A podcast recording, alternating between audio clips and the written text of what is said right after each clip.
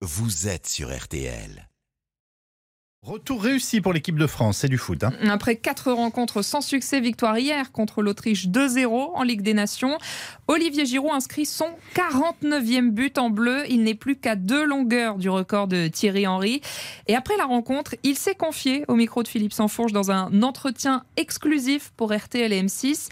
Il espère toujours être appelé pour le mondial. Et avant ce retour de la Ligue des Nations, il s'est de nouveau entretenu avec le sélectionneur Didier Deschamps. C'était mardi. On s'est parlé, euh, il m'a dit que j'allais commencer le premier match. Je lui ai simplement dit, euh, c'était pas à moi d'être dans une position de demandeur ou d'aller le voir, mais on a évoqué ce sujet et je lui ai dit que moi, peu importe le, le rôle que j'aurai dans cette équipe, euh, je serai à 200% derrière l'équipe, sans aucun état d'âme par rapport à, à mon rôle, à ma petite personne, si je puis dire, pas- parce que c'est le collectif qui prime, c'est tout. Un entretien exclusif RTL et M6 d'Olivier Giraud au micro de Philippe Sansfourche. C'est à retrouver hein, ce soir dans RTL Foot à 20h.